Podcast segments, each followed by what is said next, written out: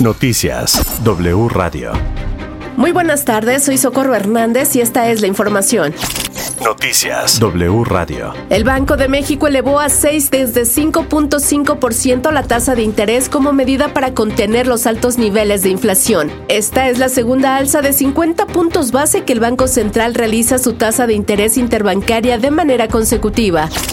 Durante una reunión con el Grupo Plural de Senadores, Lorenzo Córdoba, consejero presidente del INE, aseguró que el órgano electoral ha sido blanco de ataques, hostigamiento y agresiones. Alertó que si no se otorgan los recursos suficientes, como sucedió para la revocación de mandato durante la jornada presidencial 2024, se pondrá en riesgo la democracia. Ernestina Godoy, fiscal general de justicia del gobierno de la ciudad, admitió que no hay presupuesto público que alcance para que tengan el personal adecuado ni para garantizar las mejores condiciones en albergues infantiles. No hay, no hay presupuesto público que alcance para que tengamos el personal adecuado, eh, multidisciplinario, formado, certificado, aun cuando lo tuviéramos ni aún así se garantiza que el niño está, el niño la niña está en las mejores condiciones. Su primera opción es la familia.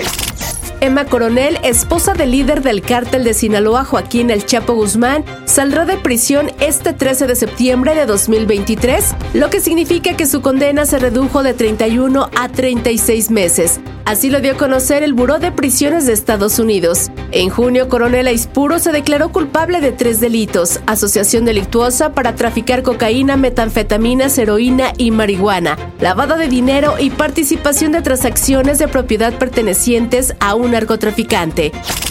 En información internacional, el ministro español de Exteriores y Cooperación, José Manuel Álvarez, afirmó que España rechaza tajantemente las injustificadas declaraciones del presidente Andrés Manuel López Obrador por los abusos que el mandatario mexicano asegura haber percibido por parte de algunas empresas españolas. En Canadá continúan las protestas de transportistas antivacunas. Cintia Basulto, corresponsal de W Radio, nos amplía la información.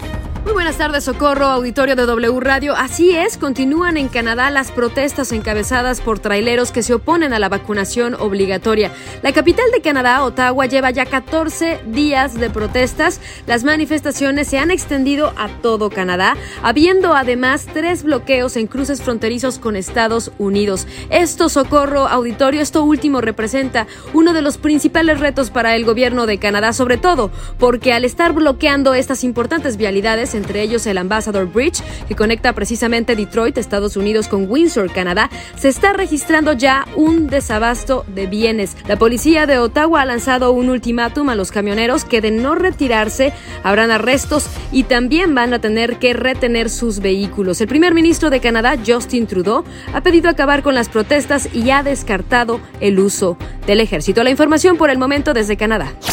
Noticias W Radio. Hasta aquí la información. Recuerden visitarnos en wradio.com.mx. Se despide de ustedes Socorro Hernández. Toda la información en wradio.com.mx.